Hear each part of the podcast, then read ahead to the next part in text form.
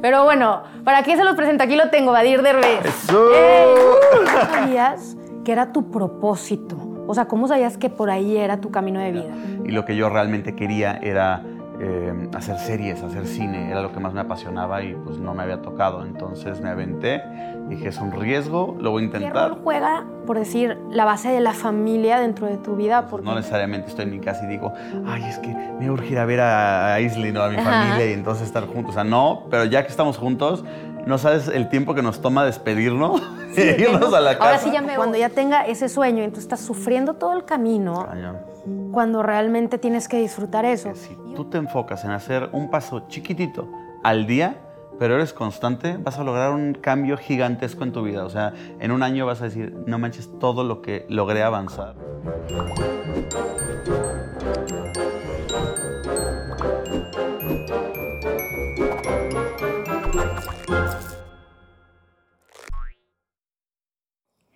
Hola a todos, bienvenidos a un episodio nuevo de Restartness, porque nunca es tarde para volver a empezar.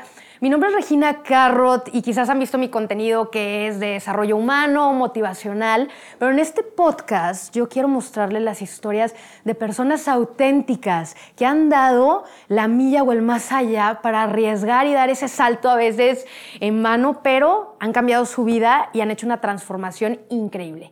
Y el invitado que tengo el día de hoy... Como no pudieron venir ellos, pues vamos a Madrid. Y el invitado que tengo el día de hoy es una persona que admiro bastante, que él empezó su carrera en la actuación y en la música desde que era joven, pero es un personaje, viene de una familia de artistas, pero por sí solo él ha hecho una carrera de los más importantes en el habla hispana. Pero bueno, ¿para qué se los presento? Aquí lo tengo, Vadir Derbez. ¡Eso! Oye, muchas gracias, qué bonita presentación. Así sí viene uno con ganas. Ya sé. Oye, ¿cómo estás? ¿Cómo te ha ido en tu vida? ¿Traes muchísimos proyectos? Sí. No, estoy muy, muy contento. Creo que este año en específico ha sido muy bueno con todas las cosas que han estado saliendo eh, y al final de cuentas creo que son cosas que he ido como, ahorita que estoy co- cosechando de tanto que he estado como chambeándole y me da tanto gusto porque eh, muchos de los proyectos que, que han estado sucediendo este año sí son como sueños que tenía, entonces está increíble. Sí, por ahí estuve escuchando también que ya te nos fuiste a Hollywood. Es o una sea, cosa, ¿sabes? o sea, perdón, muy apenas estás aquí con nosotros, gracias. Ay. Oye, pero te voy a decir una cosa, algo que yo hablo mucho en el podcast, que creo que es muy importante para todos, es, o sea, desde chico tú empezaste en el mundo de la actuación, en el teatro, cantando, pero ¿cómo sabías que era tu propósito? O sea, ¿cómo sabías que por ahí era tu camino de vida? Fíjate que lo he, lo he dicho un poquito que toda la parte inicial de actuación, desde que tengo seis años y los demás proyectos, fue un poquito inercia, ¿no? O sea, de chiquito, pues todo es un juego. Dices que sí a muchísimas cosas eh, y me aventé y me gustó. Y sí estuvo muy cool por mucho tiempo. Y luego paré a los 16 años eh, todos los proyectos y me fui a estudiar a Estados Unidos. Claro. Eh, y entonces me desaparecí como cuatro años de la actuación. No hice nada, ni teatro musical en mi escuela, ni nada, absolutamente Nada. nada. Entonces, Es una persona normal. Exacto. no, pero sí, sí, o sea, no hacía nada del medio artístico, entonces fue como muy refrescante esa pausa y creo que ya que terminé eso, pude haber estudiado otra carrera totalmente diferente, que también tengo otras carreras que me llaman la atención, eh, pero decidí ya de una manera mucho más voluntaria y, y consciente de poder eh, sí regresar al mundo de la actuación Claro. y sí dedicarme a lo que hago, pero con un enfoque diferente. Había estado haciendo tele y programas de comedia y cosas así toda la vida. Y lo que yo realmente quería era eh, hacer series, hacer cine. Era lo que más me apasionaba y pues no me había tocado. Entonces me aventé. Dije, es un riesgo, lo voy a intentar. Eh, y fui a México y estuve haciendo castings, yo creo que año y medio o más sin que nadie me contratara y no me quedaba y no ¿Cómo? me quedaba y no me quedaba. Y yo así, de, ya sabes, eso de... Con el autoestima de que, bueno, Ajá, ahí el- viene. La cuenta va para abajo, la autoestima también, espérate tantito. Eh, y hasta que llegó ese proyecto que dije, ok, ya me quedé, está fregón, me emocionó. Y esa fue una bolita de nieve que fue poco a poco jalando a lo demás. Entonces fue muy padre. O sea, fue como el punto de inflexión, que de hecho yo te confieso que hace como, no sé si uno o dos años, creo que dos, vi tu plática de TEDx, donde se me hizo súper interesante saber de, claro, tú vienes de familia de artistas, pero que explicabas muy bien el tema de a veces la gente cree, quizá, ay, es más fácil porque quizás es Derbez, pero tú decías, oye, a mí me exigían un chorro, yo me preparé, tengo los estudios, eh, las tablas, entonces me imagino que obviamente eso en tu día a día pues era lo que ibas aplicando, ¿no? O sea, no, no, es como que es más fácil. Al contrario, siento que la gente te ve con un, y que lo digo en la plática, de hecho, con un ojo mucho más crítico, ¿no? Eh, esperan mucho más de ti, hay como todo este estigma y prejuicio, entonces automáticamente en la cabeza, como sienten que la tienes más fácil, ellos te lo ponen más difícil. Es como de ahora, a ver, pruébame que si eres bueno, a ver, pruébame que te mereces esto, y entonces es estar como demostrando con el talento, con la chamba, y aún así mucha gente no termina de creérsela. Y si fuera alguien más, estarían, ay, qué bueno es, ay, qué padre su trabajo, pero nada más por ese simple hecho te quitan como todo ese mérito y es un poquito más difícil. Pero bueno, ha sido algo con lo que he hecho un poquito las paces. He entendido que no puedes complacer a todo el mundo y que no tienes por qué estar tratando de. Eh, disfruto mucho lo que hago y quien se vaya enamorando del proyecto, bienvenido y si no, no pasa nada, ¿sabes? Sí, y creo que eso, por eso tienes tanto éxito, porque mira, en todas tus actuaciones y presentaciones se nota desde tu música, que ahorita vamos a hablar de eso también, pero, o sea, porque traes todo el flow, eres como el paquete completo. ya, Digo, estoy casada, ¿eh? O sea, no, estoy casada, tienes novia, ¿no? Pero... Pero te digo algo que a mí me encanta, por ejemplo, ahorita que acabas de lanzar la película de El Mesero, me imagino que también fue un challenge porque la grabaste antes de la pandemia, ¿no? Sí, nos tocó antes, entonces no nos afectó eh, nada de lo del COVID, pero eh, justamente cuando ya teníamos fecha de salida fue creo que en abril y esto pegó en marzo, entonces pues cerraron todos los cines y se atrasó, pero bueno, así me pasó con unos cuantos proyectos más, entonces fue como de bueno, está bien, ni modo. De las cosas pasan por algo y para algo. 100%. Y este es el momento correcto. Y cuéntame cómo fue que llegaste a ese rol de, del mesero. Es un chavo que se llama Rodrigo. ¿Te identificas con él o no? Sí, fíjate que Rodrigo es un chavo que trabaja en este restaurante, pues muy fifi, ¿no? Ajá, y él atiende a todos estos empresarios y mesas llenas de gente que pues vive, vive, vive una vida de lujos eh, y él quiere sentarse en esas mesas, él quiere mejorar su calidad de vida y, y, como que superarse en ese sentido y es un chavo ingenioso, tiene una idea para un negocio, pero pues nadie lo pela y de repente como sociedad nos creamos justamente muchos prejuicios con la gente que vemos, depende del trabajo y todo. Y ahí lo ven como mesero y dicen, pues este güey que pues es mesero, que va a tener madera de empresario y entonces nadie le abre la puerta. Y en el momento en el que se le abre una de ellas, Em, le dan una oportunidad, pero porque lo confunden y porque creen que es Rodrigo Sada de los Sada de Monterrey. Oye, que, de hecho. familia y la fregada. Ha de ser mi primo, porque yo no me apellido Carrot, me apellido Martínez Sada. ¿Ves? Es de... ¡Prima! ¿Cómo una primo? Incesto. Incesto. y entonces eh, resulta que eh, le abren la puerta y, y, tiene como este dilema de: ¿le sigo mintiendo sobre quién soy? Y cumplo mis sueños y demuestro que tengo con qué, o les digo la verdad y en una de esas pues me dan para mis chescos y me dicen, pues gracias por participar, ¿no? Y pásale. y mm, te identificaste con, no sé, con algún momento en tu vida o con un amigo, porque le pasa a demasiadas personas en donde a veces a mí también me pasaba que no me siento suficiente para, como el síndrome del impostor, ¿no? Cañón. Que pasa bastante que dices, estoy preparado, ya sé el rol, pero estás cuestionando de, bueno, pero quizás salir mejor, quizás no sé qué. O sea, ¿te, te has sentido identificado con Rodrigo? Sí, 100%. Yo creo que en, en, la ambición que tiene, en el hecho, hay una frase en la película, de hecho, que me gusta mucho y que aplica al personaje, que es no dejes que nadie te diga lo que tú puedes o no puedes hacer. Ah, y que es una bandera que yo siempre ando así como de, eso es uno de mis grandes lemas, porque toda la gente siento que proyecta sus inseguridades en ti, siempre. Siempre te van a decir que puedes y que no puedes, depende de lo que ellos creen que pueden o no pueden hacer o sus experiencias, que es válido, no lo hacen por mala onda, pero así es. Entonces creo que la única persona que puede realmente saber el potencial que tú tienes eres tú mismo. Hay gente que de repente no lo descubre, pero... Exactamente. Pero si sientes que tienes algo, no dejes que los demás te apaguen esa como llamita, ¿no? O sea, ve por ello, eh, inténtalo, arriesgate, salte de esa zona de confort y lo peor que puede pasar si no lo logras es que aprendiste algo que te va a hacer crecer para mejor, digo, para bien. Sí, no, y aparte creo que ahorita es súper importante, llevamos mucho tiempo en encierro, las épocas han cambiado, entonces también las personas, la manera hasta que conviven con otros, hasta te vuelves hasta medio introvertido. Creo que este tipo de, de películas son muy buenas porque sería eh, romantic comedy, ¿o cómo le Pues es llamarías como la sí categoría? comedia, pero sí tiene una parte romántica muy linda, entonces sí es como comedia, comedia romántica un poco. eh, sí. O sea, y sí, es romantic comedy, pero también con esa parte de encontrar tu identidad y que es muy difícil porque tú eres fuertísimo en la parte de redes sociales, o sea, tienes toda esta dualidad.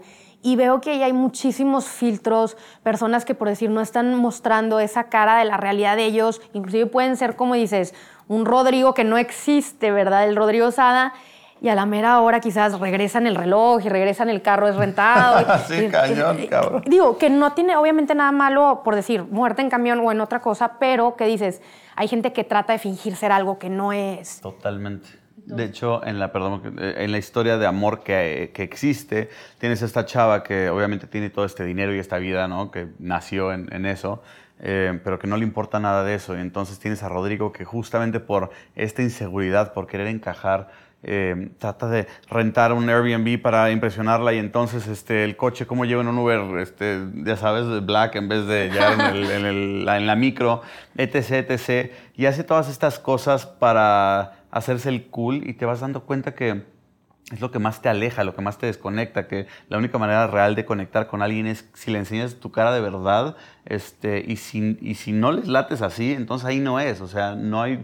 ¿Para qué le rascas con una cara falsa? Porque entonces vas a vivir todo el resto del tiempo teniendo que poner algo que tú no eres, ¿no? Y te Sí. estás siendo infiel de alguna manera a ti mismo. Es- eso es cierto, o sea, tienes que estar como que en base a tus valores y tus principios y, y no traicionarte. Eso es cierto, hay muchas relaciones a veces por decir, bueno, pero nada más hago esto y ya finalmente me va a querer. Uf, eso es durísimo. de que en aquel entonces, sé. pero y qué bueno porque eso también lo estuve viendo reflejado, ahorita estuve escuchando tu canción de Te Ah, Confieso. Sí, qué bueno. Sí, que me gustó porque vi ese lado como soft tuyo, porque he visto canciones urban tuyas como más movidas. Sí.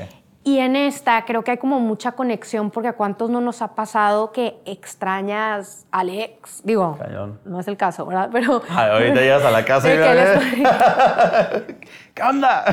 Pero, pero estaba viendo tanto tu letra como la Jimena Sariñana, o sea, cómo nace esta colaboración y cómo nace esta idea de esta letra que mucha gente se identifica.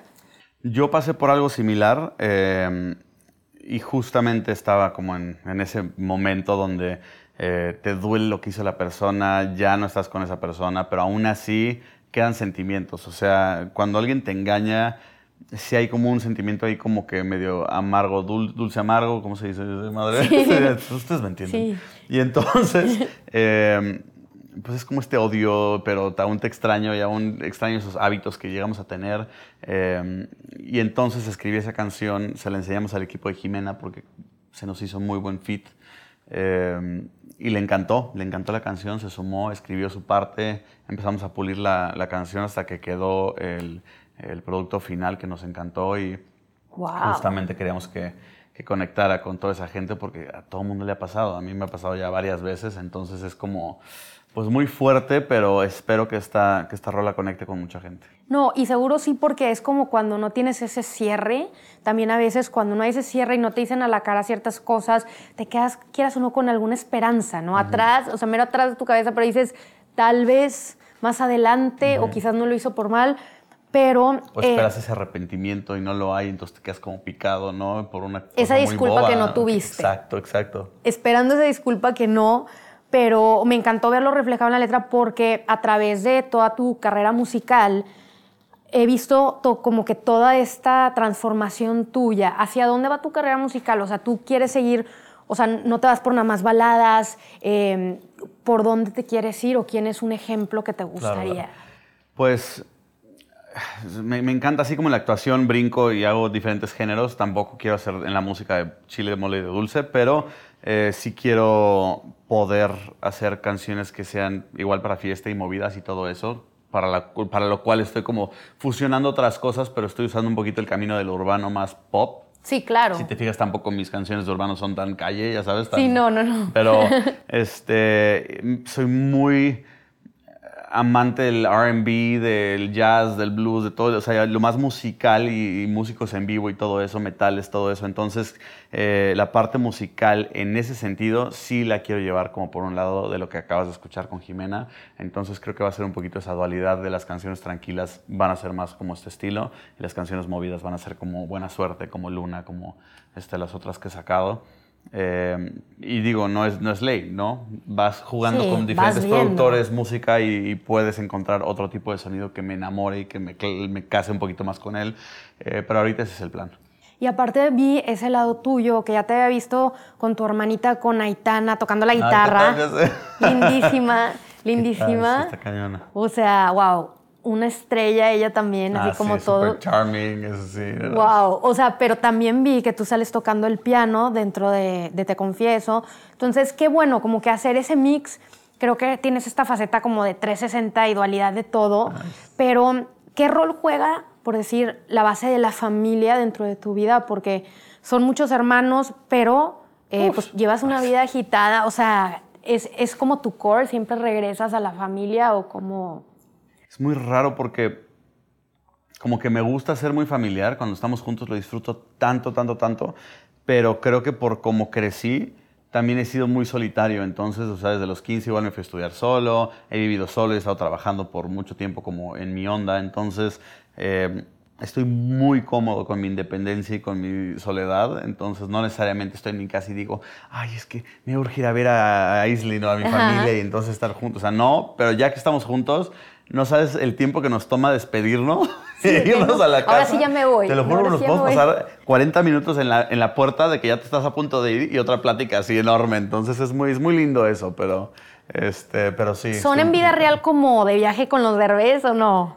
Así son, de que literal. Es muy así en el sentido en el que obviamente estamos de viaje, son dinámicas un poquito más duras y difíciles, depende del lugar, eh, pero sí, así somos. Estamos tratando de realmente mostrar un lado muy real, muy único eh, enfrente de las cámaras para que el chiste de esto era, era, que la gente nos conociera realmente como somos y que, y que no fuera un personaje, que no fuera lo que la pantalla que ponemos en redes sí. y todo eso. Y no, y está bien porque también pues como decían en, ¿cómo era la familia Peluche? De que es que son una familia normal, o sea, realmente es una familia normal, o sea, todos son artistas, pero pues obviamente conviven y pues tienes tus peleas con tus hermanos y normal. Y qué padre eso porque nos hace sentir también a nosotros, del otro lado de la pantalla, como que, ah, me identifico, ¿sabes qué? Con claro. o me identifico con... ¿Qué pasa ahora con tu vida, o sea, en este momento en donde estás cumpliendo tantos sueños? ¿Hay algún sueño que digas pendiente que no has hecho?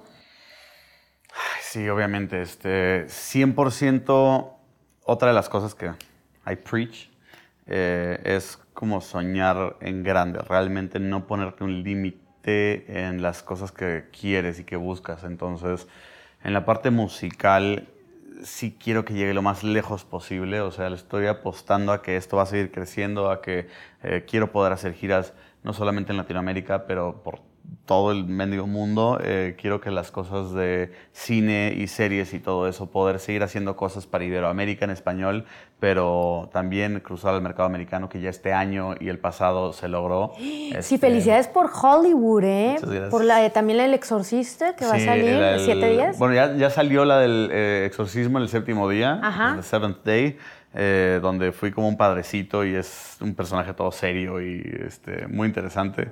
Y otra que acabo de hacer de acción, entonces fue muy cool el poder hacer una película de acción. Y también es súper, obviamente dar el salto también es, como dices, bien difícil y... ¿Cómo fue eso para ti? O sea, ese momento de que te dijeron, te dieron la llamada de, oye, vas a estar en, Hollywood. Imagínate, o sea, llevo ya que la gente ve el resultado nada más y dice, ah, qué fácil, pero no ve todos los tres años y cacho que llevo allá sin saber si va a pasar, si no, hay mucha gente que se regresa y que dice, no, pues ya no, ya no fue.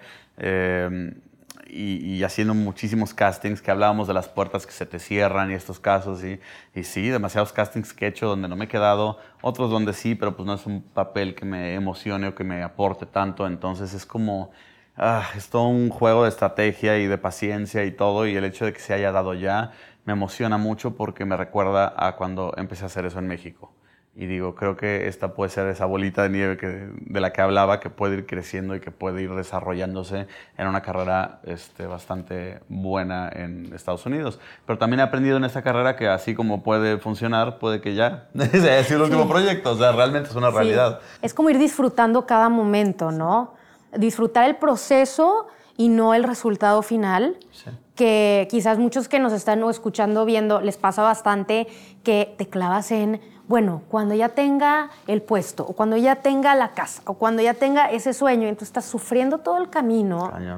Cuando realmente tienes que disfrutar eso. Y otra cosa también, muchas de las personas que nos ven a través de mi canal de motivación se enfocan mucho en cómo le haces para, por decir, cumplir un sueño a veces tan lejano. Y yo les hablo que a veces el más talentoso no, no es el que queda, sino es el que está como picando piedra como Babe Ruth que está golpeando, golpeando, golpeando hasta que finalmente hace un home run. Sí, 100%. ¿Crees en eso también? Cañón, yo creo que em,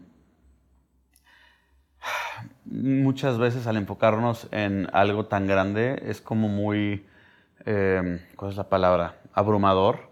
Y entonces tú solito no vas como por ese sueño, te desanimas eh, y lo que no entiende la gente es que si tú te enfocas en hacer un paso chiquitito al día, pero eres constante, vas a lograr un cambio gigantesco en tu vida. O sea, en un año vas a decir, no manches todo lo que logré avanzar, pero si realmente nada más estás enfocado en, ese end goal y no sabes cómo llegar y no haces el trabajo diario, pues se te va a hacer imposible y va a seguir siendo como este monstruo gigante que no puedes derrotar y, y es tan fácil como poner el trabajo, algo chiquitito que puedas hacer, que puedas lograr y que vaya hacia tu intención este, todos los días. Es poco a poco, eventualmente vas creando como, si es, a veces es poquita arena y luego es un castillo de arena. ¿Qué le dirías al Badir Derbez de hace 10 años? O sea, si pudieras llegar a, ¿cuántos tienes? ¿Como 27? Ya, ya dejé de contar hace tiempo. bueno, hace 10 años, ¿qué recomendación o qué aprendizaje le dirías? No lo hagas. Ah, ese ¡Huye! Vámonos. Vámonos. Eh, le diría que tranquilo, no seas desesperado. Literal, lo que estamos hablando ahorita de disfruta, disfruta lo que tienes y el presente. Eh, sigue haciendo lo que amas y, y, atrévete, arriesgate más, confía en ti. Aprende a confiar en ti. Eh,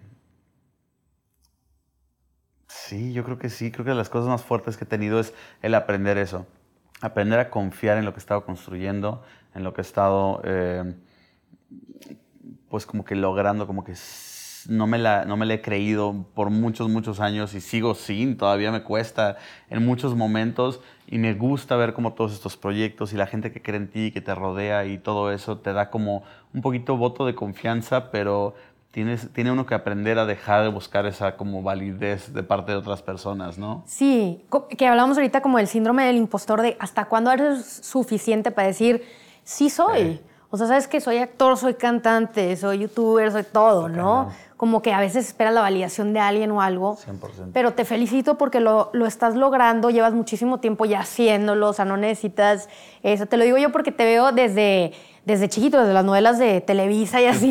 Sí. Literal, ¿cómo se llama?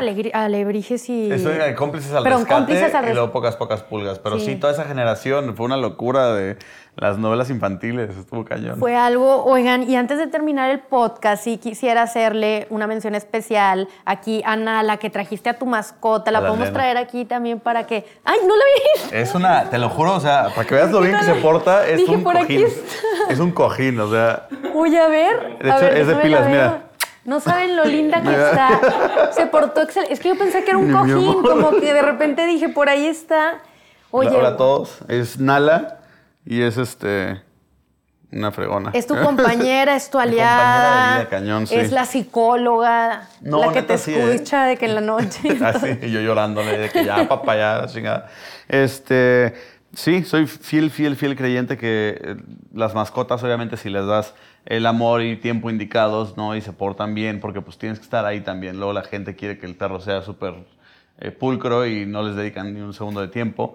Eh, pero soy muy creyente de que tenemos que cambiar la cultura aquí en México, de cómo vemos a las mascotas, los animales de servicio, absolutamente todo eso, porque todavía estamos como súper atrasados muy cabrón. Hay que, hay que crear conciencia, hagan todos los que tengan mascota, o sea, es parte de la familia, es como un ser humano aún más, este, respetarlos, darles, darles su lugar. Y bueno, nos despedimos ya de este podcast, pero me despido haciéndote una frase, porque la mayoría de las personas me siguen por las frases que yo hago, invento. Me encanta. Entonces, en base a lo que tú me contaste, más o menos yo tengo varias ideas.